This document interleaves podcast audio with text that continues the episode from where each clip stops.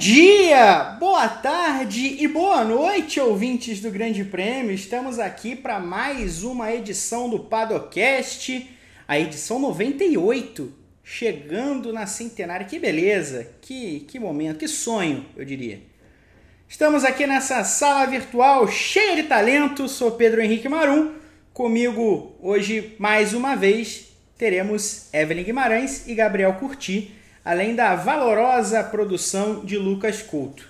Vamos falar de Fórmula 1, mas antes disso vou começar, claro, agradecendo aos amigos da Central 3 que produzem, editam, publicam o Padocast todas as semanas.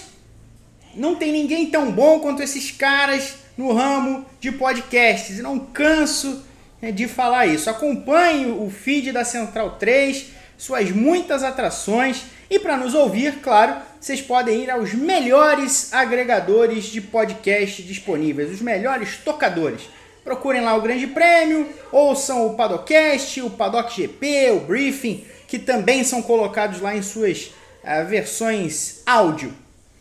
Meus caros, o assunto deste Padocast 98, ele vem de uma declaração dada pelo diretor executivo da Mercedes AMG e chefe de equipe da Mercedes na Fórmula 1, Toto Wolff. Em entrevista concedida ao site inglês The Race, o Wolff disse que perdeu respeito para sempre por figuras dos bastidores da Fórmula 1, sobretudo por gente que atenta contra a integridade do esporte. Diga-se outros chefes de equipe. Ou diretores de equipe, mas gente desse calibre que a gente conhece. Pensando nisso, Vamos discutir hoje quais chefes de equipe desta Fórmula 1 merecem mais respeito. Mas antes disso, Evelyn Guimarães, por que Toto Wolff está tão indignado? Eu tô indignada. Eu, que, eu queria uma, uma imitação mais próxima, mais vigorosa. É, Pedro Henrique Marum, que eu sei que você é Toto capaz. Wolff está indignado! Eu tô indignado! Eu tô indignado! Ah! Ah! Ah! Eu tô indignado! Ah! Eu não aguento mais! Fui Sara. Oi, oi P, oi Gá, é, Lucas Couto, todos os amigos da Central 3 e você que está nos ouvindo a qualquer momento. Olha, essa revolta, digamos assim, do Toto Wolff é muito simbólica, né? Nesse momento em que a Fórmula 1 vive. E também é, é interessante, porque ele não é um cara que fala muito nesse. Dessa forma, né? Ele é mais contido e tudo mais, embora ele nunca tenha fugido desses ah, de assuntos mais espinhosos. Isso é verdade. Desde que ele tá lá, é, é, desde que ele está como chefe de equipe da, da Mercedes e tudo mais, ele nunca foi de fugir de assuntos espinhosos, mas esse tipo de opinião mais contundente é, é uma surpresa. É uma realmente é uma surpresa. Eu acho que é um conjunto de situações dos últimos anos que meio que encheu o saco, para falar a verdade, do, do Toto Wolff, é, o Toto Wolff, né? É, e, está sendo divertido de, de acompanhar a indignação do, do chefe de equipe da Mercedes, que hoje é considerado também um dos mais um dos maiores chefes de equipe da história da Fórmula 1, pelo que ele está fazendo é, à frente da, da Mercedes. Mas é, é isso, eu acho que uma junção de coisas desde. É, desde antes da pandemia, né, de, desde 2019, que vem enchendo um pouco o saco dele, porque eles estão a todo momento revisando o regulamento, a todo momento tendo de é, entender algumas coisas aí que estão acontecendo por ba nos bastidores. Então, assim, e a Mercedes tem, tem é, a gente tem que destacar também a Mercedes, assim, embora ela seja a equipe que vem dominando a Fórmula 1 desde 2014, com a mudança drástica aí de regulamento, quando entrou os motores híbridos e tudo mais, quando entraram né, os motores híbridos e tudo mais, é, ela sempre jogou a favor do, do, do espetáculo, né? Então, por exemplo, quando só ela tinha o melhor motor e o, o regulamento falava em congelamento, é, em desenvolvimento e tudo mais, ela aceitou voltar atrás, ela aceitou uma série de itens para fazer com que as outras equipes também conseguissem desenvolver os seus motores, né? Então, assim, tem é, o caso do teto orçamentário também, ela né, é, é, é uma das maiores equipes, um teto orçamentário seria ruim, né? É, e ela aceitou também, então assim, tem várias. É, a gente viu várias situações em que a Mercedes poderia ter batido o pé em, em termos de regulamento para blindar sua posição de domínio e ela não fez. Né? Ela optou pelo, pelo digamos, pelo flare play aí. É, e para melhorar o espetáculo. Coisa que outras equipes, por exemplo, a Red Bull e a Ferrari, foram contra, né? Então, assim, é, a gente tende, tende de destacar isso. Então, acho que meio que essa, essa combinação de fatores ajudou nessa indignação de Toto Wolff. Ô, Gabriel Curti, alguma vez nós vimos uma semana tão venal do nosso querido Toto do Vigor como quanto foi essa última? Não, não, não vimos. Primeiro, olá Pedro, olá Evelyn, a todos que estão acompanhando mais uma edição do Padocast, ao Lucas que está produzindo, ao Yamin que vai, vai editar logo mais, todo mundo que está acompanhando a gente. É, não, essa foi a semana da cachorrada mais forte vinda de, de Toto Wolff. Hoje eu, eu, eu, consigo, eu consigo ler cada linha da declaração dele com ele batendo três palminhas, gritando que ele está indignado. É... Sim. Exatamente, porque. Eu não aguento mais! Eu não aguento mais! E, ba e batendo, batendo com a mão espalmada no peito, pedindo para mandar ele pro paredão. E, porque, assim, é, realmente foi uma versão do Toto Wolff que a gente não está acostumado. É, o Toto nunca foi um cara de esconder as coisas que ele pensa. Ele sempre falou, é, dentro, da, dentro do possível, as coisas que ele tem na cabeça. Assim, ele, ele se mostrou um pouco irritado quando, quando do acordo Ferrari-FIA. É, ele se mostrou irritado quando a Renault, especialmente a Renault, é, encheu o saco por causa da Racing Point Mercedes Rosa do ano passado. É, ele já se mostrou desconfortável com a Red Bull outras vezes por causa das reclamações, é, tanto de regulamento quanto de é, infrações em classificação e coisas do tipo. Então, assim, ele é um cara que se posiciona. Mas dessa vez ele meio que jogou no ventilador, né? É, porque foram declarações seguidas em que ele primeiro disse que perdeu respeito pela galera, assim, sem citar nomes, e, e aí deu aquele período pra, pra gente especular, e pouco tempo depois ele citou nomes. Ele colocou o Zac Brown, né, o, o todo-poderoso da McLaren, colocou o Christian Horner, que talvez seja o chefe de equipe que rivalize com ele né, na atual Fórmula 1, chefe da Red Bull, e falou que eles só falam merda. É, é, o, que é, o que é uma coisa assim, uma coisa bem estilo briga de dirigentes de futebol, né? Aquela coisa de dirigentes mais folclóricos até. É, aqui em São Paulo, sei lá, como se o Juvenal Juven estivesse brigando com o André Sanches. É, ou no Rio, a briga entre Márcio Braga e Eurico Miranda. É uma coisa desse, desse nível, assim. E, e, e eu achei impressionante, assim. Eu, fiquei, eu, eu fui pego de surpresa.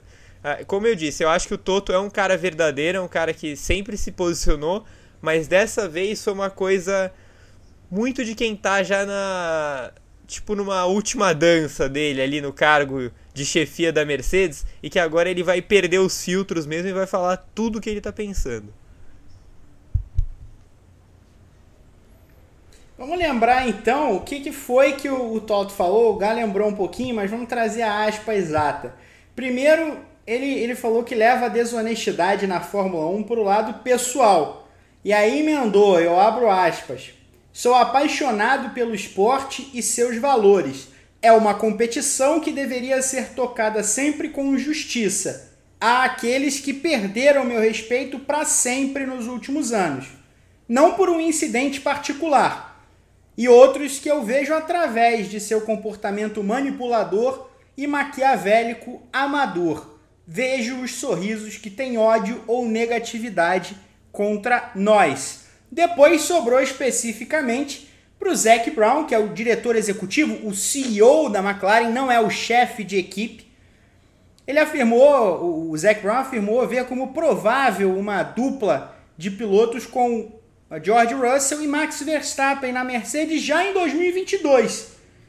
E aí sobrou também para o Christian Horner, chefe da Red Bull, que não falou nada, nem disse nada. Né? O, o Toto falou, eu abro aspas de novo, Brown é como Christian Horner, eles só espalham merda. Acho que Zack quer andar junto a Christian, mas não me importo com isso. Que bem a verdade, né? Ele se importou bastante para para jogar no ventilador. Eu quero saber de vocês, agora começando pelo lugar, quem pode ter perdido o respeito do Toto Wolff para sempre e por quê? Pois é, a gente chegou a, a falar disso no, no Paddock GP é, na última segunda-feira, né? Eu tava com a Evelyn, com o Vitor Martins.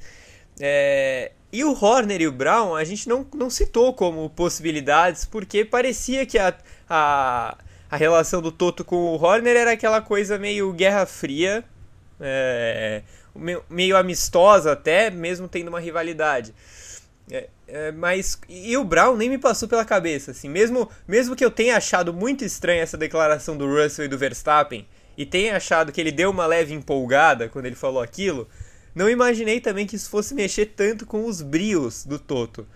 Então, além dos dois que me parecem respostas óbvias depois do que ele disse, é, eu acho que o Matia Binotto tá nessa lista é, por causa do incidente mais marcante desde que o Toto virou chefe de equipe, que foi a Ferrari com o motor irregular, é, com o um acordo secreto com a FIA, aquele motor que, que venceu Spa e Monza e, e depois foi retirado e virou uma carroça, né? virou, virou um motor de, de GP2, como gosta de dizer o Fernando Alonso. É, então, esse acordo FIA e Ferrari, eu acho que que coloca o Binotto como uma peça, e eu acho que coloca também o Jean Todt como um, um potencial personagem pro, pro Toto ter raiva, porque ele é o cara que foi o homem forte da Ferrari, foi o grande chefe que a Ferrari já teve, e hoje ele comanda esse acordo com a Ferrari. Então, imagino que o Toto só não tenha falado o nome deles, porque eu acho que aí poderia dar problemas mais sérios. É, e um outro palpite que eu tenho é o Cyril Abitebu.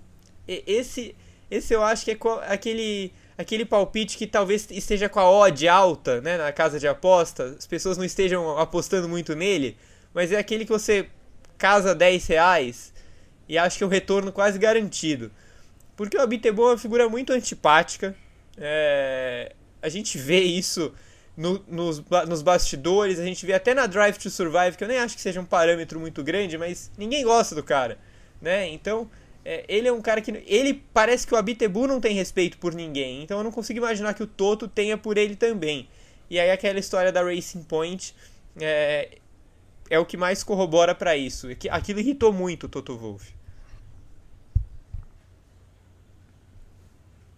O, o curioso, né, Eve, que a Mercedes é, é a, é a fornecedora de motores da McLaren.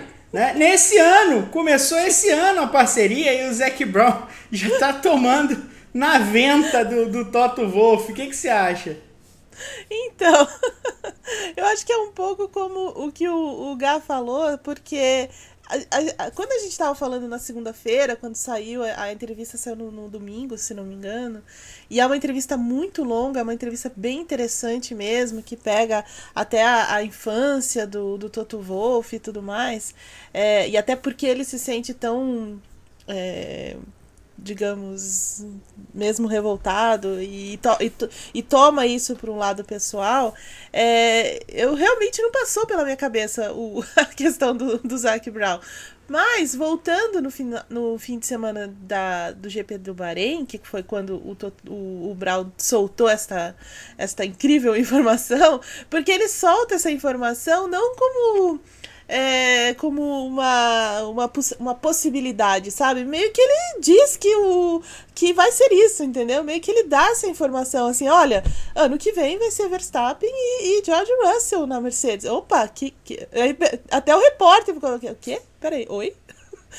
sabe como? Então, assim, não foi uma coisa assim, ah, possivelmente, ou sei lá, no futuro a gente vai ver isso e tal. Não, foi como se fosse uma informação que ele estava passando. Então, assim, e isso para Mercedes é uma coisa que pega demais, né? Porque eles têm todo um cuidado para falar sobre contratos. Imagina, o contrato do, do, do Hamilton, embora eles tenham é, dito desde o do final do ano passado que seria uma questão de tempo só, e não se o Hamilton fosse, né, é, fosse assinar. E mesmo assim, eles trataram com uma super blindagem, super cuidado e tal. Aí chega na primeira corrida do ano, o cara que iniciou a parceria chega lá e fala: Não, ano que vem vai ser completamente diferente. Então, assim, oi, tudo bem? Sabe? Foi uma coisa muito estranha. E acho que isso pegou um pouco pro, pro, pro Toto Wolff, porque ele não esperava esse tipo de comportamento, né? Do, do cara que é um parceiro da, da Mercedes, um novo parceiro da Mercedes. E foi um vacilo monstruoso do, do Zac Brown. Mas a gente percebe também que o Zac Brown não voltou atrás nessa declaração em nenhum momento. Né? Ele continuou batendo nessa, nessa tecla e vida que segue. Então, assim, acho que acho que pegou muito mal lá para para McLaren, viu? ainda mais nesse início de, de campeonato. É, concordo com o Gá também quando ele fala sobre a Renault. Acho que o, o Sergio Abitebu encheu o saco também do, do Toto Wolff por causa desse negócio da, da, dos, da Renault, da insistência da Renault em querer uma punição para Racing Point a todo custo, né? E eles irem atrás já na primeira, na, no início do, do, do campeonato, enfim. É, então também é uma coisa que, que, que é, que perturba, que incomoda. E o fato da Red Bull também sempre estar tá atrás de alguma coisinha para tirar para tirar uma casquinha da Mercedes, né?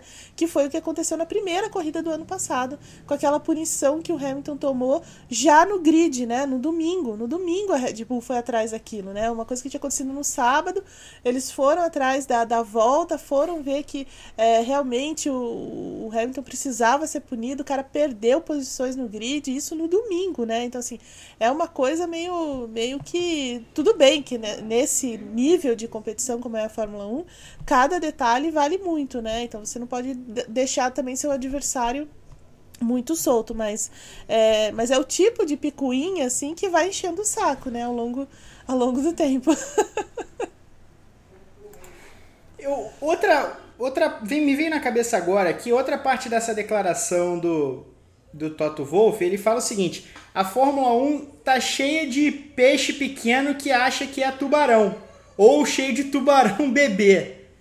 Eu achei interessante porque se o, se o Toto Wolff, nessa posição de poder dele da Mercedes nesse momento, numa Ferrari que tem Mattia Binotto à frente, por exemplo, que seria outra equipe com o mesmo nível de poder, com uma Red Bull um pouco abaixo, e tá, tá reagindo assim, eu imagino 20 anos atrás, se ele tivesse que lidar com Flávio Briatore, Ron Dennis, Frank Williams, Jean Todt, eu não sei, se vocês quiserem falar, se vocês quiserem entrar nessa viagem, nessa minha viagem, beleza. Mas assim, eu fico pensando que o Toto ia, ia ter um derrame. ah, ia. Com certeza ia. Eu acho que ia ser muito difícil para ele lidar com, com, esse, com esse pessoal, porque, assim, é tudo casca muito grossa, né? Muito grossa mesmo. Basta ver o, o histórico, né? Jean Todt, é, que para mim é o maior chefe de equipe que, da história da Ferrari né? É, e possivelmente um dos maiores da Fórmula 1 também, o cara bancar o que ele bancou é, na Áustria e outras decisões que ele teve, e sem nem, a, a, sabe, o rosto nem se mexe, né? Quando ele fala o negócio, o tom de voz nem muda, né? Quando ele fala sobre aquilo, né? De, de, de daquela troca de posições ridículo, que para mim foi a maior pataquada também da história da Fórmula 1, é, e, nem mexe, né? Tudo bem, ok, né? É, é a equipe, é, tudo é a equipe e tudo mais. Então acho que isso deixaria ele muito, muito. Eu não sei se ele saberia lidar de fato. É, Flávio Briatore, né, que todas as artimanhas ali na Benetton, depois aquela, aquela situação horrorosa né, da, da batida lá em, em Singapura, sabe? Então, assim, é, são coisas que ultrapassam demais o esporte né? Porque a gente pode falar muita coisa da Mercedes, que eles estão mantendo o Bottas porque não quer uma, uma, uma rivalidade tão grande quanto foi com o Rosberg, entre Hamilton e Rosberg, então não querem isso, é, e outras situações, mas assim, nesse nível de, de coisa, a gente nunca viu. Na, na Mercedes, né? Uma trapaça mesmo, uma coisa como aconteceu com essas equipes. Então, assim, Ron Dennis, né? Aquela, o que, que foi aquela história da, da espionagem? Vamos falar a verdade. Aquilo é a maior história, né? Então, assim, é, Não, sabe? e a defesa, a defesa da McLaren é a maior, é a maior Eles história de, de, de boitatá de todos os tempos, né? Sim, cara. então somos todos idiotas, né? Então, assim, é, eu acho que o, o Toto ia sofrer demais na mão desses, desses caras, né? Porque era gente muito. de casca muito, muito grossa. Eu, eu acho que uma coisa que mudaria sensivelmente era o fato de que a Mercedes não seria dominante. É, a Mercedes podia ser uma, uma equipe vitoriosa, mas se ela entra na era desses outros times, ela não seria uma equipe dominante. É, porque não era para ser. É, durante essas eras de domínio, cada uma tinha que ter seu tempo de domínio. Então a Renault teve seus dois anos de domínio porque era para ser. A Ferrari teve esses anos todos porque era para ser. A McLaren, a Williams, simplesmente porque elas acharam soluções que nenhuma outra achou. É, então, se o Toto Wolff fosse chefe de equipe naquela época, provavelmente ele estaria na posição dos outros que estão hoje e não na posição dele. É, então, só, só por isso eu acho que já mudaria muito do discurso, da postura e do jeito que ele mesmo se comportaria.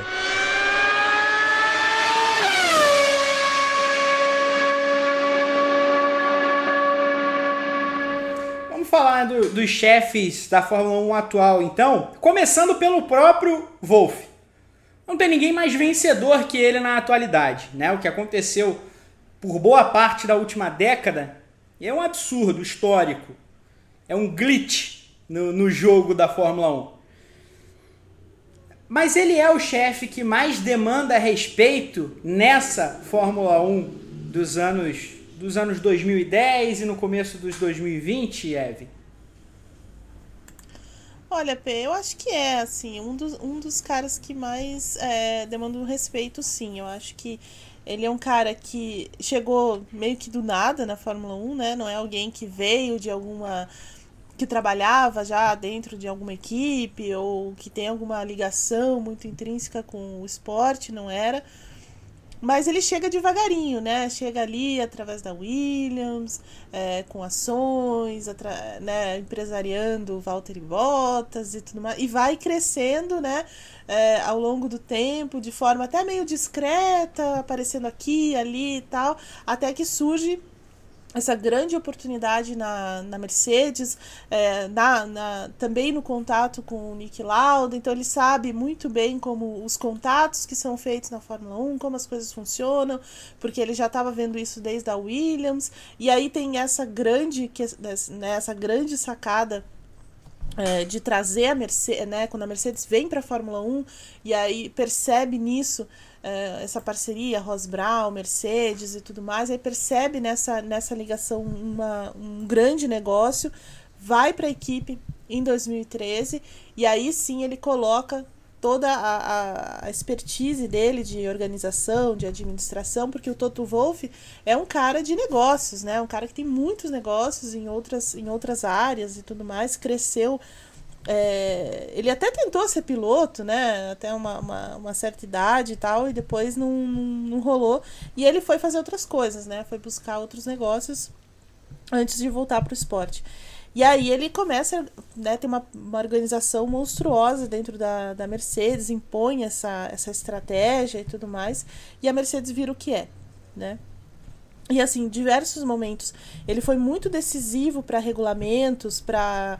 É, como eu falei, né? Em alguns momentos, assim, que a Mercedes tinha a, a faca, o queijo, tudo na mão, é, e ele né, per, permite outras coisas, né? Não bate o pé para blindar a, a, a, Mercedes do regulamento. Então ele né, aceita que os motores sejam desenvolvidos, ele aceita mudança de regras, ele aceita é, teto orçamentário, ele sabe. Então assim é, são coisas que é, você percebe que o, o cara também tá pensando no esporte de algum jeito, né? Obviamente é um cara de negócios, é um cara que pensa na, nas vitórias, enfim, não, não é não é nenhuma madre Teresa de Calcutá nada disso, né? Mas é alguém que tem uma visão mais é, ou, ou menos menos limitada é, do esporte. Então acho que ele tem um grande um grande respeito, sim, é, ali do do paddock. Gal, o que achamos de Torger Christian Wolff? É, eu acho que ele tem que ser o chefe de equipe mais respeitado da atualidade é, e um dos mais da história. Eu acho que o Toto Wolff já é um dos maiores chefes de equipe da história, porque a Mercedes atual é uma das maiores equipes de todos os tempos e, e ele é peça fundamental nisso. Ele é, ele é chave para o sucesso da Mercedes. Ele basicamente fez o que a Mercedes é hoje ao lado do Nick Lauda no primeiro momento, é, com o Rosberg e o Schumacher no primeiro momento, depois com o Rosberg e o Hamilton, e, e desde que o Rosberg se aposentou e que o Lauda morreu, ele e o Hamilton continuam é, fazendo, criando um legado absurdo é, para Mercedes. Eu acho que não é exagero algum falar que ele já é o maior chefe de equipe de todos os tempos pela, pelo tempo de hegemonia que a Mercedes conseguiu, que é uma hegemonia que não existia antes. Uh, e acho que assim, é, talvez a, a, grande questão seja a falta de competitividade que ele enfrentou na Fórmula 1 até hoje. É, a gente pode ver, talvez em 2021, a Red Bull batendo mais de frente com ele, com a Mercedes. É, e aí talvez seja interessante para a gente ver como ele vai lidar com essa situação, como ele vai se sair, se ele vai conseguir vencer. É, talvez seja um, um ano interessante para isso. Porque eu, realmente estou cada vez mais com a impressão de que ele está deixando ao menos esse cargo é, de chefe de equipe para jogar em outras funções. O Toto, como a Eve já falou, como você já falou, Pedro, é, o Toto é acionista da Mercedes, o Toto é um homem forte da Mercedes fora da Fórmula 1 também. Então ele tem outros interesses que não só ficar é, ali nos boxes é, do time gritando com o pessoal, dando socos na mesa e, e coisas do tipo. É, ele, tem, ele tem outras funções também. E acho que ele está cada vez mais próximo de migrar para essas funções é, no momento em que o Hamilton migrar para outras funções também. Acho que uma coisa está ligada à outra. Mas sem dúvida, ele é o, ele é o grande chefe de equipe da Mercedes, ele é o grande chefe de equipe da atualidade, é, dos últimos anos. E e um dos maiores da história. Assim, não é exagero nenhum dizer que ele é um dos maiores da história. Perfeito. É, eu concordo. Concordo com isso de que eu não imagino o Toto Wolff saindo da Mercedes para ser chefe de equipe em algum outro lugar. Tem gente que fala que imagina o Toto na Ferrari. Eu não consigo imaginar nada disso. Acho que ele simplesmente vai. Ele não tem mais muito interesse em viver essa vida atribulada de chefe de equipe, que ele tem muitas outras coisas para fazer da vida dentro da Fórmula 1, dentro do esporte, mas não no, no pit wall ali, é, assistindo todas as corridas. Então, para a gente falar de todos os chefes, eu pensei em dividir esses nove chefes atuais restantes em três grupos de três. E aí a gente vai é, dissecando esses grupos. Vou passar o primeiro grupo para vocês, começando, começando pelo lugar. Pelo lugar. É, Christian Horner, David Brivio, e Franz Tost, Red Bull, Alpine e AlphaTauri. Christian Horner merece respeito, né? porque uh, ele foi um cara. É, é, é, assim, é curioso porque o Christian Horner, ao mesmo tempo que ele é chefe de equipe, ele não é a pessoa mais poderosa dentro do esquema Red Bull. É, e acho que isso precisa ser dito. Então, ao mesmo tempo em que o Christian Horner foi fundamental no tetracampeonato da Red Bull e do Vettel, ali atrás, nos últimos anos antes da era híbrida, ele foi fundamental, porque ele era um cara bom de estratégia, é, ele foi um cara que conseguiu contornar crises fortes que tiveram Vettel e Weber, é, ele conseguiu colocar ordem na casa. Mas ao mesmo tempo, ele nunca é o cara que toma a última decisão. Porque o Helmut Marko, é, com o cargo de consultor, talvez essa palavra seja a pior palavra já empregada na Fórmula 1 nos últimos tempos. Consultor. É, ele não é consultor de nada, ele é o cara que manda.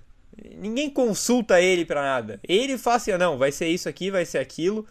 É, então é o Helmut Marko que coloca o Gasly na Red Bull, é o Helmut Marko que tira o Gasly da Red Bull, é o Helmut Marko que coloca o álbum, que tira o álbum, que coloca o Pérez. É, é ele que está por trás desses movimentos. É ele que está costurando acordos de motores e com a Red Bull foram milhares nos últimos anos. Se a gente for, for lembrar de todos os motores que a Red Bull passou desde que ela chegou à Fórmula 1, é uma troca incessante. É, então, basicamente, o Christian Horner é um chefe de equipe competente, mas que ocupa uma função diferente de outros chefes de equipe. Ele não está só subordinado ao CEO, ao Dietrich Mateschitz, ele está subordinado também ao Helmut Marko. Então eu acho que isso tem que entrar no balaio. O Franz Tost é um pouco parecido, talvez pior ainda nesse caso. Porque o Franz Tost é um, é um bom chefe de equipe, é um bom chefe de equipe, ele é competente, ele parece ser uma ótima pessoa. O ambiente na AlphaTauri parece ser um ambiente muito legal. Já era na Toro Rosso. Sempre me. Menos pra Scott exato, Speed. Exato. Scott, Scott Speed é, é agressão física com o Franz Tost. Ali os, eles saíram na mão. É, mas o. Mas me parece que desde o episódio Speed, que foi logo na primeira temporada de, de da existência da Toro Rosso, o ambiente sempre pareceu bom. A AlphaTauri sempre pareceu uma das equipes mais, mais legais assim do grid de se estar. É, e acho que prova disso é como Vettel e Gasly foram felizes lá e, e outros tantos pilotos também. O Sainz e o Verstappen, apesar de uma rivalidade muito latente, eles conseguiram conviver bem lá. É, enfim, eu acho que a AlphaTauri é uma equipe legal e o Tost tem boa parcela de, de culpa nisso. Só que, por outro lado, ele não tem poder algum lá dentro. Ele só cuida da parte de administração do time e de estratégia ali de pista, porque tirando isso, todas as decisões dele passam também pelo Helmut Marko, passam também pelo Dietrich Mateschitz e passam até pelo Christian Horner, porque a AlphaTauri é uma equipe que está é, interligada à equipe B da Red Bull. Né? Ela não vai deixar de ser isso, por melhor que ela esteja esse ano. Então o, é legal ver quando a AlphaTauri consegue um resultado expressivo, quando consegue um pódio, quando consegue uma pole, quando vence corrida como venceu ano passado. É meio que o Tost lavando a alma e mostrando do que ele é capaz. Mas é o, é o cara que me parece que está no emprego mais seguro do mundo. Ninguém vai demitir ele porque o trabalho dele é bem feitinho mas também ele não tem a voz mais ativa porque ele não pode, tem muita gente acima dele. E o outro é o David Brivio, né? É, é, é, é muito difícil falar qualquer coisa, né? Porque o, o Brivio, o Brivio fez o, o que parecia impossível com a Suzuki na MotoGP. É, ele tirou a Suzuki de uma fila gigantesca.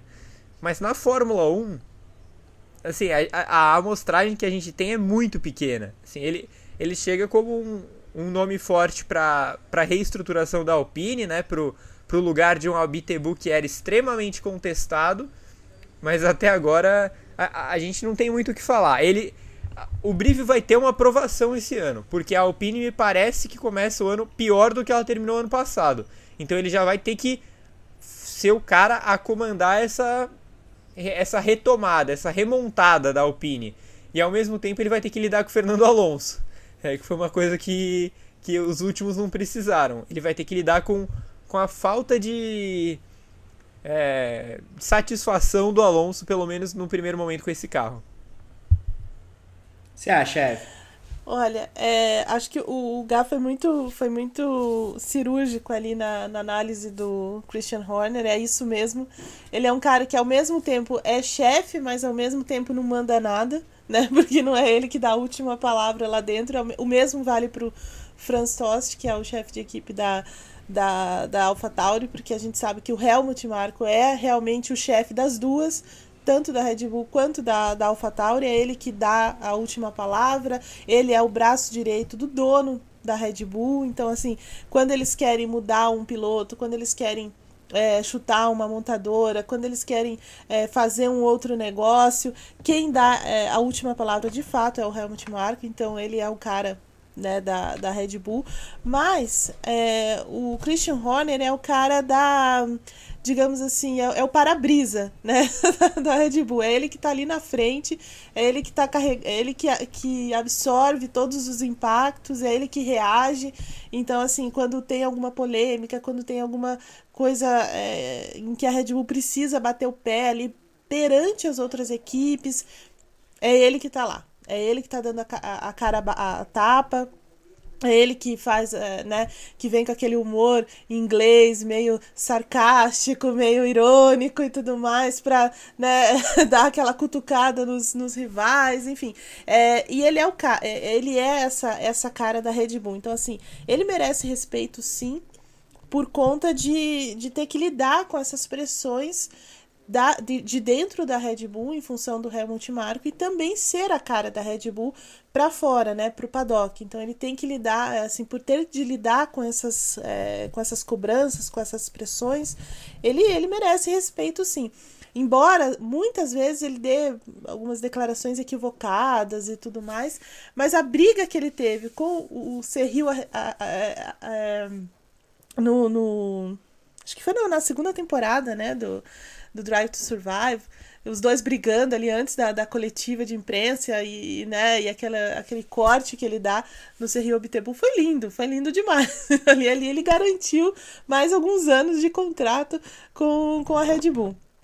É, mas acho que é, ele, ele, sim, ele merece respeito, sim. O Franz Todd é a mesma coisa, né? Eles estão sempre subordinados aí a, a, ao Helmut Marko, que é uma coisa que, por exemplo, não acontece na, Red, na, na Mercedes, né? Tá? A Mercedes é a única praticamente que tem isso, que o chefe do o chefe, aquele que manda, aquele que dá a última palavra tá sentado dentro do, dos boxes, né? O cara tá ali. Então assim, ele não tem que o, o, o Toto não vai ligar pro pro cara da Daimler e falar: ah, será que a gente pode fazer isso? Não, ele decide ali e acabou, né? E os outros não, os outros precisam dessa digamos, de uma segunda aprovação. É, mas o, o Franz Tost, tirando o Scott Speed, e aí eu fico do lado do Franz Tost sempre, é, ele trata muito bem os pilotos. Né? Então, assim, ele essa, essa, talvez essa seja uma das grandes sacadas dele, é que ele sabe blindar os pilotos, ele sabe proteger os pilotos. O caso do Gasly é muito clássico, né? Em que ele sempre fica ao, ao lado do Gasly, ele acolheu o Gasly no, no rebaixamento, é, deu, é, dá essa, essa, esse crédito ao Gasly, a liderança da equipe, enfim. Então, assim, eu acho que eles, o trato com os pilotos é a grande, é, a grande sacada dele. E o David Brivio é aquela coisa, né? É, na MotoGP ele foi muito importante em dois momentos, que foi o momento da Yamaha, né, quando ninguém acreditava na Yamaha, lá atrás ainda, e ele montou essa Yamaha, é, né, trouxe os caras do Japão, trouxe o, o Valentino Rossi, é, convenceu o Valentino Rossi a sair da, da, da Honda, porque a Honda era, o, a, era a Mercedes da, da, da MotoGP na época, e o Valentino também já estava meio de saco cheio da Honda, e, e aí ele convence o, o Valentino a entrar nesse, nesse projeto totalmente no escuro, eles constroem juntos uma baita de uma equipe, né? E aí a Yamaha com ele, depois o Lourenço, enfim, é, acaba dominando a, a MotoGP durante um tempo, ou ganhando muita coisa, né? É, então ele reestrutura essa Yamaha, depois ele vai para Suzuki.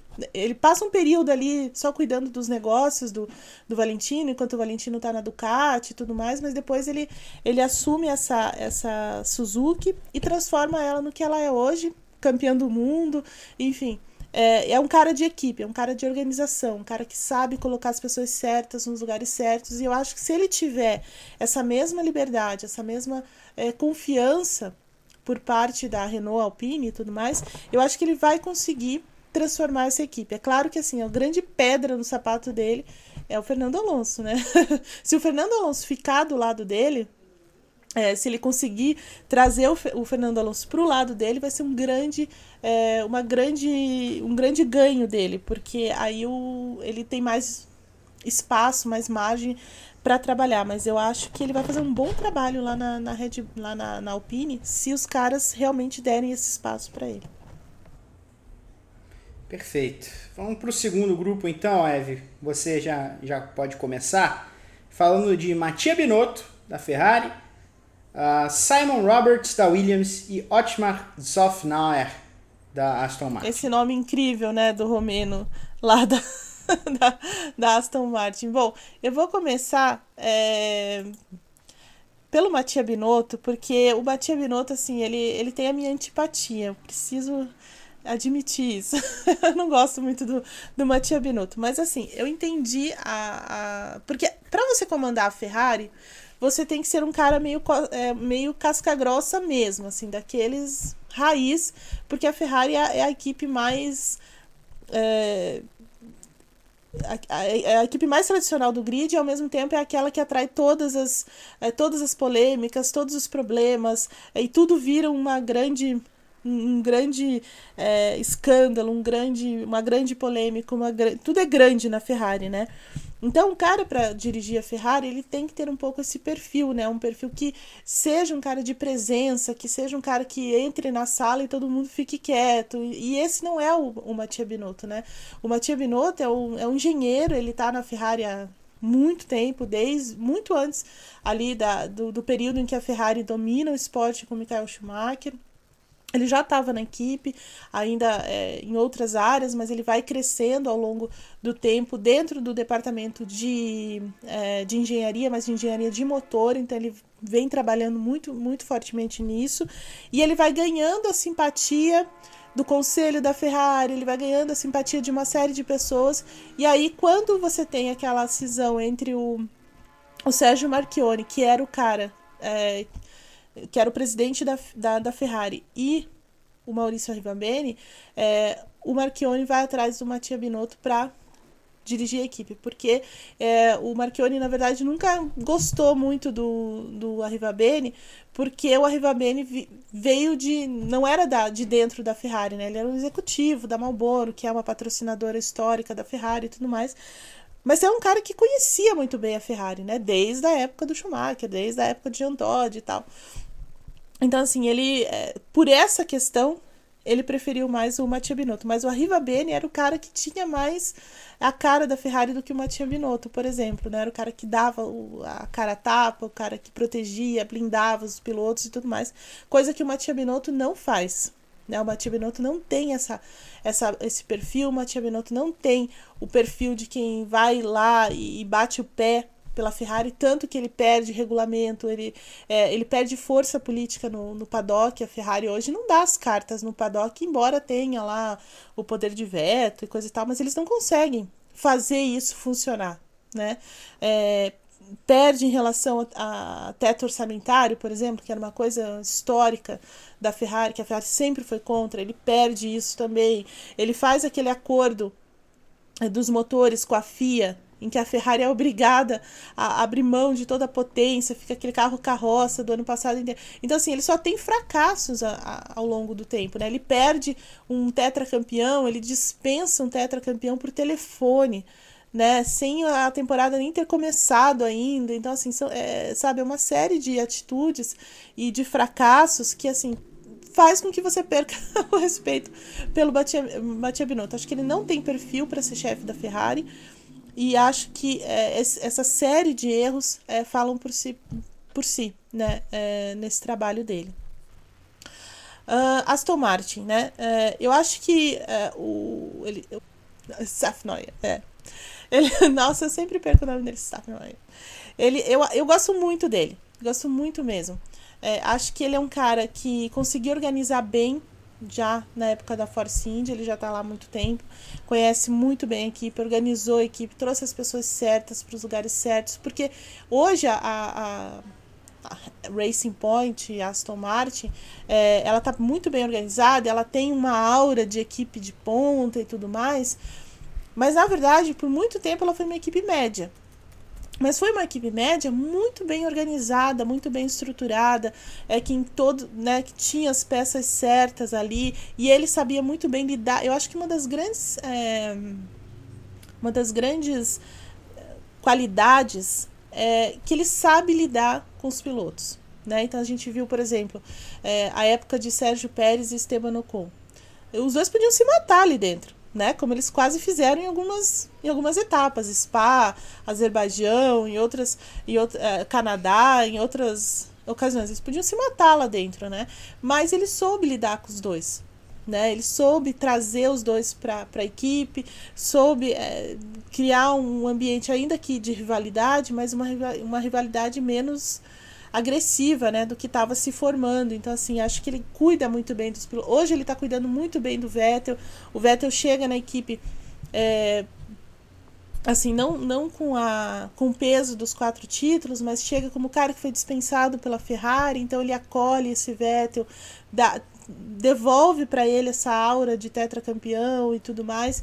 Então acho muito importante o tratamento que ele faz com os pilotos, por isso ele merece muito respeito. Agora, o, o, o, Simon Roberts, que é da Williams, é, ele meio que caiu de paraquedas nisso na mudança de propriedade da, da Williams, né? Quando a Claire deixa, quando a família Williams vende a equipe, deixa de ser a, a, dona, eles apontam o Simon, porque já é um cara que estava na equipe e tudo mais, né? É, para ser esse chefe. Mas a gente não viu muita coisa dele ainda. Então não dá para falar. É, né, não dá para ter uma grande análise sobre ele, porque ele ainda está organizando a equipe.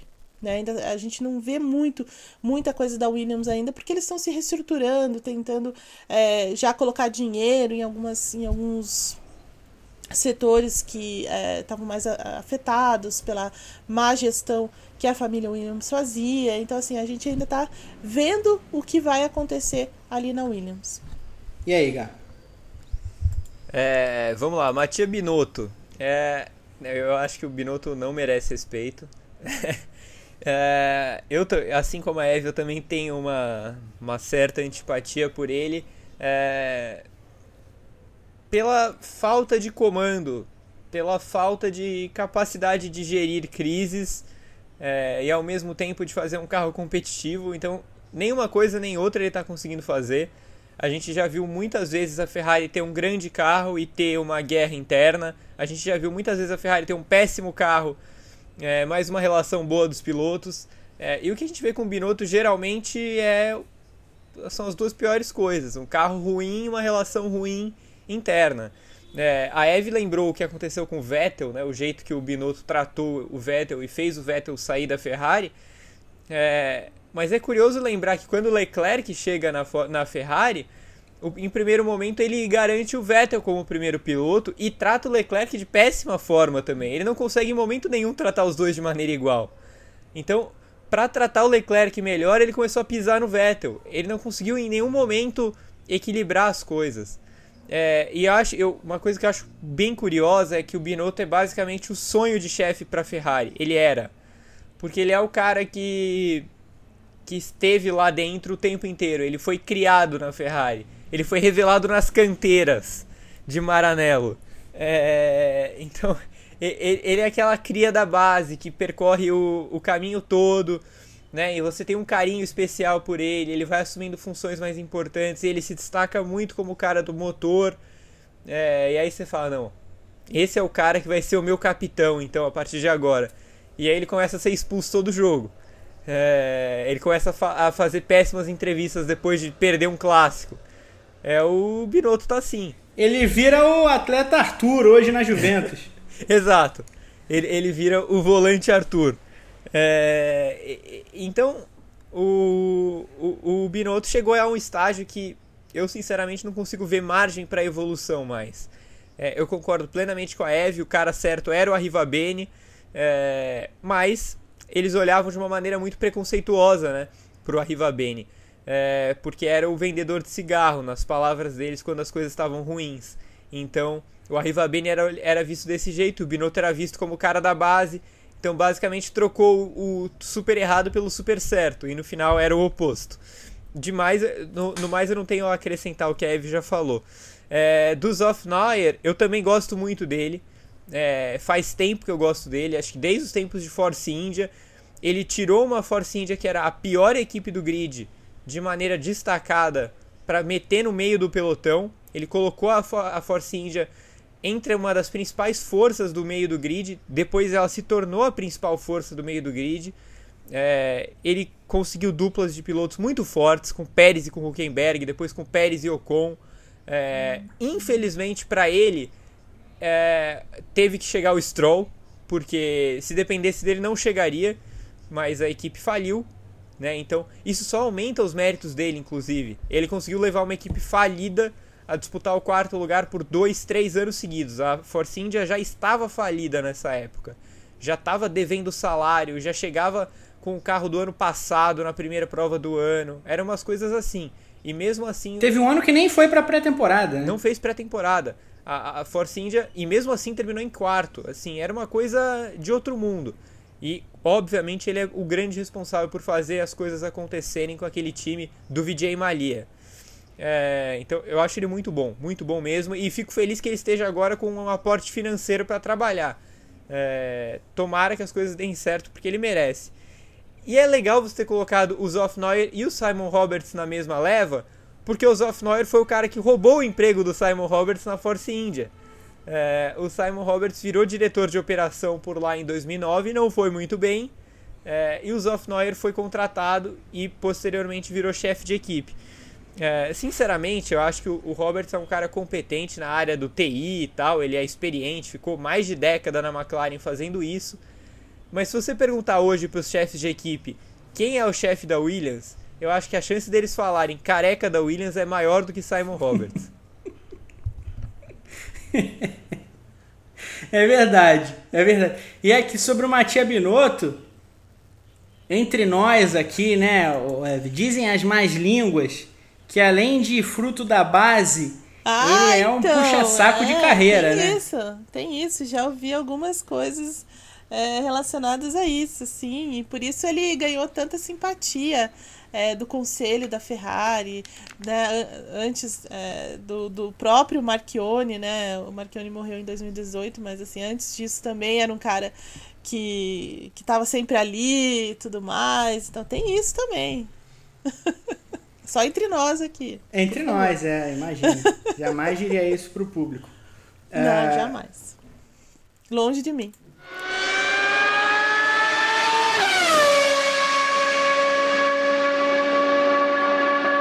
Vamos para o último, para a última leva com André Seidlin da McLaren, Gunther Steiner da Haas e Frederic Vasseur da Alfa Romeo.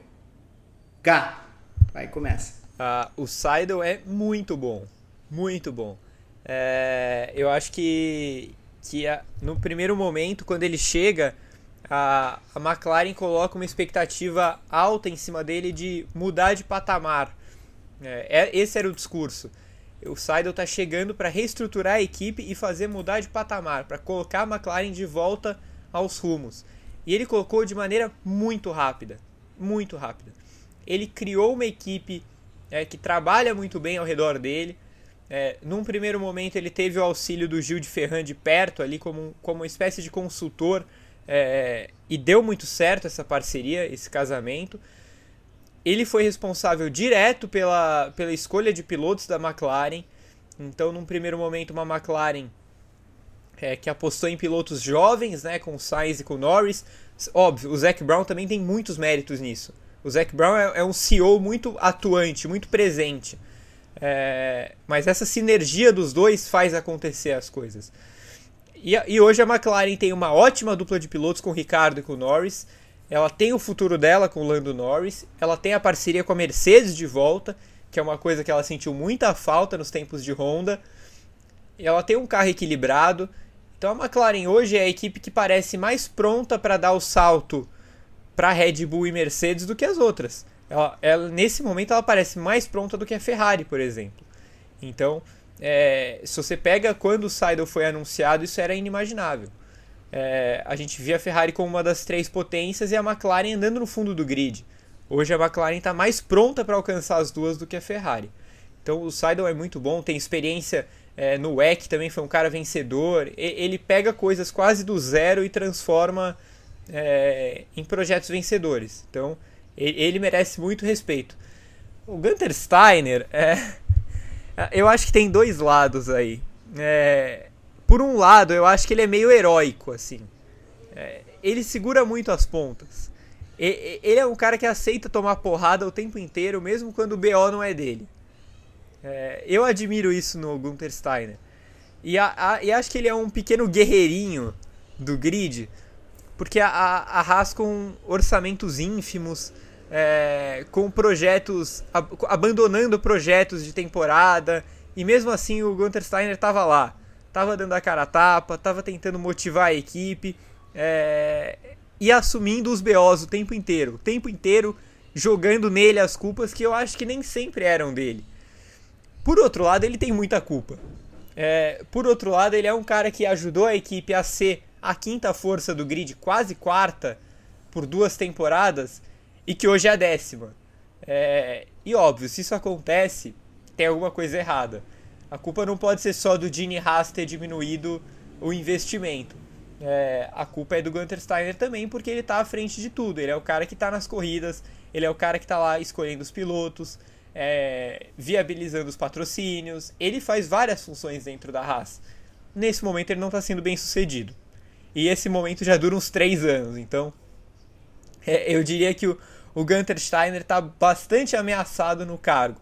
Mas eu respeito ele pela parte dele assumir muito a bronca. Assim, eu acho que isso é legal.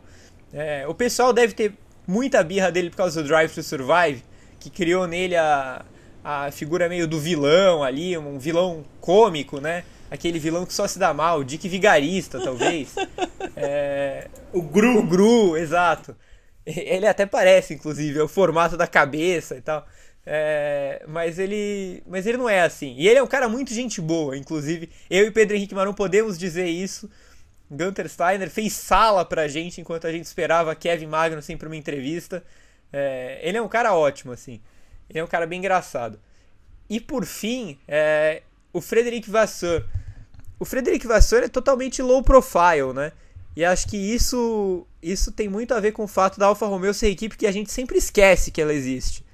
Se você faz uma lista de equipes da Fórmula 1, a chance de você colocar a Alfa Romeo ali em décimo, ser a última equipe a ser lembrada, ela é 9 em 10. Porque ela é uma equipe muito discreta. E o Vasseur tem muito de, de culpa nisso, porque ele é um cara bem discreto. Mas eu acho ele competente, bom chefe de equipe, ótimo relacionamento com os pilotos. É... Eu gosto do Vassoura. Assim, acho, que, acho que não tem muito a acrescentar sobre ele, porque realmente a Alfa Romeo é uma equipe muito discreta, mas ele faz o papel dele ali e, e, e vai continuar por um tempo fazendo a Alfa Romeo ser mais competitiva. Olha, eu queria dizer que o, o, Steiner realmente é um cara, assim, se todos os chefes de equipe fossem que nem ele no trato com a imprensa, seria incrível, né? Acho que o Pedro também estava, né, Pedro, numa entrevista que a gente fez com ele. Incri... incrível de verdade. É, mas assim, Falando sobre o André Saider, eu não tenho muito mais o que acrescentar do que o Gá falou. É, é um cara que, que vem pela escolha do Zac Brown, que tem uma visão também muito ampla de negócios, né? Ele já tinha equipe nos Estados Unidos, ele já tem muitas outras é, outros negócios em outras áreas também, então ele sabe reconhecer muito bem onde estão os talentos. É, ele trouxe o, o Seidel depois que ele de uma passagem vitoriosa do Saido pela Porsche, né, no Mundial de Endurance, é, em que a Porsche ganhou tudo, 24 horas de Le Mans, títulos, enfim, é, devolveu aquela coisa da, do nome Porsche ao Endurance e tudo mais, mas ele já tinha uma, uma passagem pela Fórmula 1, lá na Sauber, BMW e tudo mais, então assim, era alguém que sabia muito bem como a Fórmula 1 funcionava e sabe muito bem como organizar as coisas é até de um ponto de vista técnico. Teve uma grande ajuda do, do Gil de Ferran no começo, né? Porque o Gil era o cara ali dos pilotos, mas também ajudou muito o Zac Brown em outras, é, em outras áreas. E aí é, é, é dentro desse cenário que chega o, o Saida na equipe. E ele e assim, a, a questão maior é que o Brown dá uma carta branca para ele. Ele libera tudo, né? E o cara faz o que tem que fazer. Assina com a Mercedes, é, reestrutura a equipe, traz é, Carlos Sainz, aposta em Lando Norris. Então, assim, ele cria um ambiente muito bom dentro da, da McLaren, né? Porque a saída do Alonso também foi, foi, foi importante, porque o Alonso estava, assim, não que o. é só uma brincadeira que a gente faz, né? O Alonso é meio sombrio, assim, muitas vezes, né? Quando ele não tá naquela. Na, né, muito, muito bem com a carreira, então ele fica. Ele pesa no ambiente, digamos assim. E a partir do momento que o Alonso deixa a equipe, a equipe consegue respirar um pouco melhor e aí as coisas começam a funcionar e muito pela batuta dele. Então, assim, muito respeito por ele. Acho que a McLaren vai muito longe ainda é, na liderança dele, sob a liderança dele, que é um cara muito metódico, é um cara que vê as coisas é, mais à frente, assim, toma decisões mais pensadas. Então acho que a, a McLaren tem muita chance de ir longe com esse dentro dessa, dessa organização que ela está hoje. É claro que o Zac Brown tem que parar de falar que qual vai ser a dupla da Mercedes, porque senão a Mercedes vai, vai querer tirar o motor lá, né? Então, assim, o Zac Brown tem que se, se segurar um pouco. Mas, assim, a McLaren vai muito longe com esse cara. É, quanto ao, ao Gunter Steiner, eu acho que ele, assim, é, é um grande cara do ponto de vista do carisma, ele, ele emprestou esse carisma para a Haas, então num primeiro momento a gente passa a gostar da Haas por conta dele, por conta da, da, desse carisma que ele traz. O Drive to Survive mostrou um pouco disso, embora ele seja um cara muito do bullying, né? Não sei até agora como o, o Grosjean aguentou ficar tanto tempo na equipe desse cara. É, ele organiza a equipe num primeiro momento pela própria experiência que ele tem dentro da Fórmula 1, em outras, em outras equipes de base, enfim. É, ele consegue organizar, mas ele se perde um pouco no momento em que falta o dinheiro, né? No momento em que o Gene Haas é, diminui o investimento, ele também é obrigado a lidar com algumas coisas é, que, ele, que são mais difíceis, né? Num, num, momento de corte de orçamento, então ele não consegue organizar a equipe da maneira como ele gostaria, eu imagino. E aí a gente vê coisas de operação que são muito ruins, engenharia, porque imagina, você não pode ter um, uma equipe em que você está lá na parte final do campeonato e a equipe está usando um acerto do GP da Austrália, que era o primeiro. Né? Então, assim, tem uma coisa muito errada dentro da equipe quando acontece esse tipo de coisa. Você também não pode ficar apostando sempre. Né? Por, por, exemplo, assim, eu, eu, eu adoro o Grosjean, acho o Magnus um cara excepcional, mas eu acho que eles apostaram demais neles por muito tempo. Eu acho que eles poderiam ter mexido um pouco nessa dupla um pouco antes, né? E no momento que eles resolvem mexer, eles trazem dois estreantes. É claro que o, o Mick Schumacher vem por força da Mercedes, da, da Ferrari, tudo bem. Mas Nikita Mazepin, porra, vamos. É, é, meio. Lógico que o cara tá depositando uma grana lá dentro e tudo, mas sabe. Fica uma má impressão. É, não tem jeito, né? Tudo que o Mazepin é, representa e traz, é, assim, tá lá um, uma manchinha, né? Não tem como a gente não falar isso. Então acho que eles pecaram, ele peca em algumas situações como essa. Uh, qual que era o mesmo outro? Ah, ah sim, o, o Vassou. Sabe que você falou, P, que a, a, o Gá fa, é, falou que a gente sempre esquece da Alfa Romeo, sabe que eu e Vitor Martins esquecemos da Ferrari, né? Isso diz muito outro dia. No, no GP às 10. Simplesmente a gente não lembrava que, da existência da Ferrari, ok. É, mas assim, eu, eu gosto muito dele. É, acho que ele é um cara assim muito discreto, como o Gá definiu bem, mas é um cara muito trabalhador ali dentro, né? Um cara que conhece muito bem a Fórmula 1, já trabalhou em outras equipes, é com outras pessoas também de muita liderança, então ele herdou um pouco disso. Acho que ele sabe muito bem tratar com os pilotos. É, embora na Alfa Romeo, como outras equipes sofrem, não é dele a última palavra, né? Porque aí você tem uma Ferrari muito forte lá dentro, é uma série de outras de outras situações, mas mesmo assim ele vem organizando a equipe muito bem né? Desde que ele assumiu, ainda quando era Sauber, é, ele vem colocando as peças certas, vem tentando escolher as pessoas certas. É claro que sempre esbarra, né? Sempre tem um limite que é a questão da, da, da Ferrari, no caso, né? Então, manter uh, Giovinazzi, manter o Raikkonen, por exemplo, é, é uma decisão que vem de cima, não vem propriamente dele. Mas mesmo assim, ele sabe lidar muito bem com isso. Então, acho que. É, e organização, né? Um cara da organização mesmo. Então, muito respeito por ele mesmo. Steiner, mais ou menos, né? E Seidel, muito respeito também. Vocês são muito sérios, jamais diriam isso, mas o Frederic Vassan é o, é o Robocop da Fórmula 1. Ele é a cara do, do Robocop, interpretado pelo Peter Weller no, no cinema. Verdade. É, Verdade. A gente vai estourar um pouquinho nosso tempo, mas eu vou. Vamos passar pelo que o roteiro tinha programado. Porque são coisas legais para a gente não deixar pelo caminho. É claro que em sete décadas de história, a Fórmula 1 já acumulou um sem nome de figuras marcantes de chefia de equipe. E nos últimos 50 anos, eu diria, do fim dos anos 60 para cá, é, esse, esse papel de chefe de equipe é, virou algo muito mais glamuroso. Né? Os chefes viraram grandes estrelas da companhia também, assim como os pilotos. E aí podemos falar de um monte deles, desde Colin Chapman, Bernie Eccleston. Eu queria que vocês comparassem alguém da Fórmula 1 atual com uma pessoa desse, desse passado é, histórico da Fórmula 1. Pode ser qualquer um, não precisa ser um dos mais famosos nem nada. Ah, Eve, se tiver alguém na, na agulha aí. Olha, é, eu gosto, assim, o chefe de equipe que eu acho mais interessante de história também é o Colin Chapman. É, até porque falam que ele até nem morreu, né? Que ele tá por aí e tal, porque tinha muitas dívidas. A história é fantástica, a história dele é fantástica mesmo. Mas ele não tem nem comparação com ninguém, assim, então não, não tem como a gente. Ele é muito único, eu não vejo ninguém muito parecido com ele, assim, na, na, na Fórmula 1 atual. Mas eu diria, eu faria um paralelo entre o Ed Jordan e o Gunter Stein. Sabe? Eu acho que eles são meio parecidos em muitas coisas, né? Ambos um carisma é, incrível, né? Você pode discordar do Steiner em muitas coisas, mas você não pode dizer que ele não tem carisma, né? E que ele não banque as coisas, né? Então, por exemplo, o, o Ed Jordan, é, que liderou essa equipe que hoje a gente tem muito carinho por ela, né? Meio como a Minardi, assim.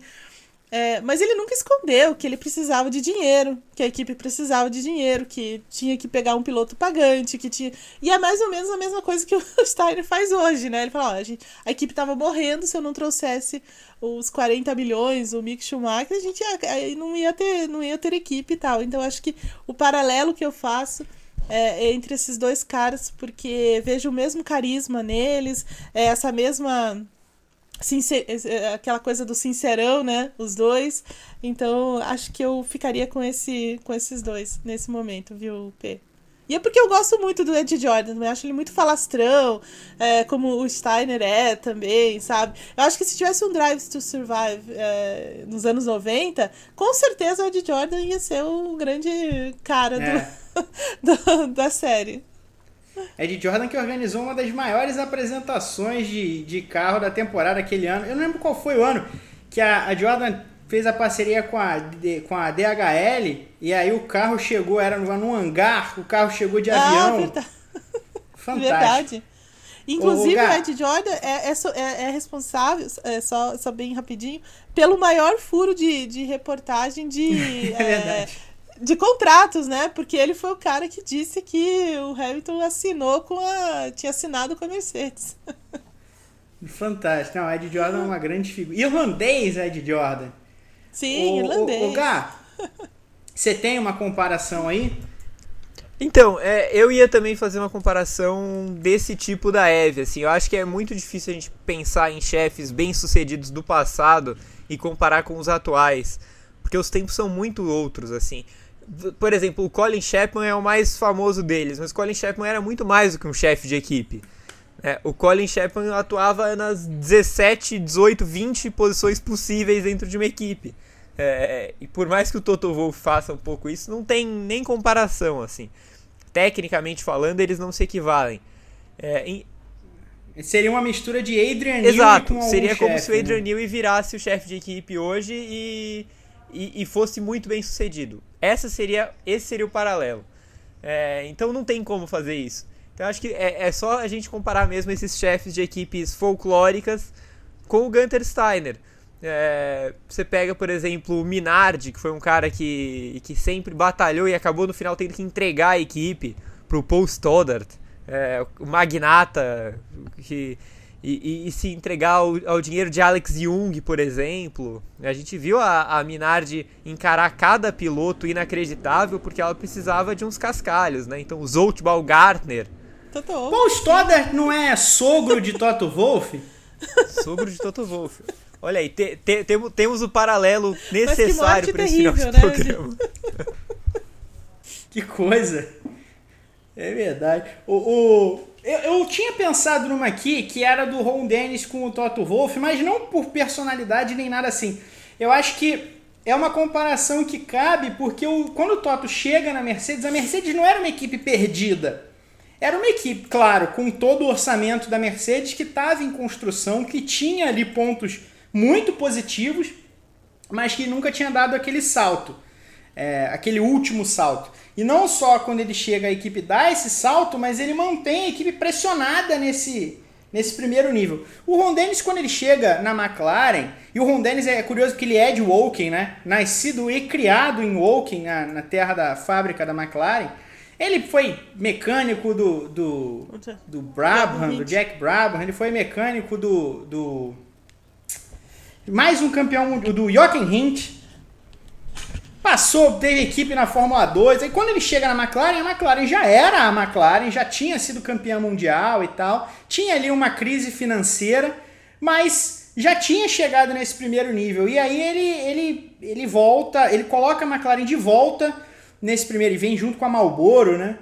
Coloca a McLaren nesse primeiro nível, e embora não tenha mantido durante uma década é, no topo, no topo, durante várias décadas a McLaren sempre esteve próxima ao topo e entre idas e vindas batendo lá em cima. Então, essa é uma comparação que eu, que eu tinha pensado. Para terminar o programa, então, é, eu queria que vocês destacassem um desses grandes chefes de todos os tempos, por quem vocês têm o maior respeito. E o, o motivo, a Eve falou do Chapman, Eve, se você quiser elaborar. Então, é, é porque eu, eu sou muito fascinada pela, pela história dele. Acho que, assim, é, é, um pouco do que o Gá falou também, né? A inventividade, a parte técnica, aquela coisa de você trazer o novo, de você apostar no novo. É, e ele fez isso, ele mudou conceitos na Fórmula 1, né? Motor, é, aerodinâmica, ele mudou muita coisa na Fórmula 1. Ele criou uma equipe é, e depois ele virou, quis virar também uma fábrica, né, de carros esportivos. Ele é um cara que foi atrás, é, que fez uma, uma parceria que não deu muito certo, que depois virou um, um caso de, de tribunais e tudo mais, com o, o DeLorean, né, que é o, ca o carro que ficou famoso pelo, é. pelo filme e tudo mais. É, e aí, por causa disso, criou-se também uma, uma dívida, né, porque o DeLorean passou a mão no dinheiro britânico, que seria para fazer um super esportivo da Lotus lá no no final dos anos 70, começo dos anos 80, e, e, e ele morre depois, né? Ele tem um, um, ataque fulminante do coração, e até hoje existe toda uma, uma, uma aura ali de que, na verdade, ele não morreu, ele forjou a própria morte e, e foi morar em alguma, né, algum uma ilha paradisíaca aí, é, com toda essa grana, que estava devendo milhões, podia ser preso, enfim, uma série de coisas, mas que no fundo não aconteceu nada disso. Eu acho, né? Não sei. Isso que eu acho, mas não sei, não sei. É, então, assim, ele tem uma história muito legal, né? De, de inovação. Eu acho que as coisas que mais me fascinam no esporte são essas, né? As pessoas que mudam o esporte de verdade, que trazem essa. que são, estão à frente do seu tempo, é, que têm coragem para fazer coisas que ninguém fez. Então, acho que por isso que ele me fascina tanto. É, desse ponto de vista. O Ron Dennis é um cara também que você lembrou aí que tem uma história legal, porque ele começa como mecânico e viram, né, e transforma a McLaren no que ela é hoje. Todo o respeito que as pessoas têm, os fãs, tudo vem do que o Ron Dennis construiu é, em termos de McLaren né? Então você não pode negar isso. O Bernie Eccleston é um cara também que vendia carros usados, né, gente? Olha isso. e depois ele fez, ele transformou a Fórmula 1, né? Não, ele ultrapassou a questão de ser um chefe de equipe. Mas para mim ainda é o, o Chapman mesmo. Não, assim, eu acho que o Chapman é o maior de todos, é, por tudo que ele representa, como a gente já falou, na questão dele ser muito mais do que um chefe de equipe, do que ele ser um gênio criativo. É, eu, eu sou fascinado por essa história dele não ter morrido, assim. O Colin Chapman é o Dom Sebastião da Fórmula 1. Ele foi encontrado nos lençóis maranhenses.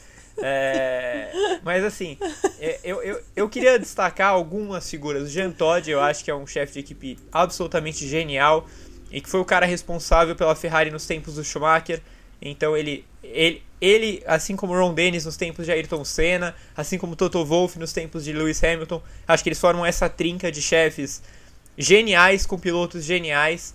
É, o Flávio Briatore, é, por mais que o final dele tenha sido catastrófico, né, por causa do, do Singapura Gate, o Briatore foi um espetacular chefe de equipe. O que o Briatore fez com o Benetton e com a Renault é, é coisa de gente muito grande, muito grande mesmo, assim. Ele pegou duas equipes do nada e transformou em campeões mundiais. É, e ele foi fundamental para o nascimento de Michael Schumacher é, e para a formação da lenda Fernando Alonso. Então, acho que ele merece muito respeito. Então, só para só a gente arredondar aqui, é, porque a gente já está muito estourado no tempo, dar meu destaque também pro, pro Frank Williams, porque é, ele é o cara que é o fundador de uma equipe, né? Então a gente às vezes nem lembra que ele também foi um chefe, é, mas ele foi um chefe de equipe importantíssimo também dos garagistas da Fórmula 1. Inclusive, o, só, só, bem rapidinho, o Flávio Briatore, eu até ia citar o Flávio, porque realmente o gato tem razão. É, assim como o, o Arriva Bene foi o vendedor de cigarros, o Flávio Briatore era o vendedor de jeans. né? Então tinha toda essa, essa aura também. E o cara foi genial, de fato. eu mesmo. costumo terminar o, o Padocast perguntando se a gente deixou de falar de alguma coisa. Como a gente está falando de chefe de equipe, certamente a gente deixou de falar de alguma coisa. São muitos e muitos livros que podem ser escritos sobre isso. Mas acho que a gente falou bastante. Falamos até. Aliás, vocês podem responder aí nas nossas redes sociais. Colin Chapman nos lençóis maranhenses com Dom Sebastião ou congelado numa clínica de criogenia com Walt Disney? Essa é uma grande dúvida. Mas tirando isso, vamos nos despedindo por hoje e, claro, ao longo dessa semana vocês vão encontrar ainda muitas análises em vídeo, em texto, em áudio sobre a abertura do campeonato da Fórmula 1 e o que esperar da temporada. Vem aí na semana que vem o GP da Emília-Romanha. Falamos nesse, nessa, nessas análises sobre tudo que é equipe, piloto, chefe, tudo mesmo, tem tudo. Sigam o Grande Prêmio e não percam nem um pouco. Assim, eu vou agradecendo aos amigos da Central 3, ao Lucas Couto que produziu o nosso episódio, a Evelyn, ao Gabriel, a todos vocês. Um grande beijo e até mais.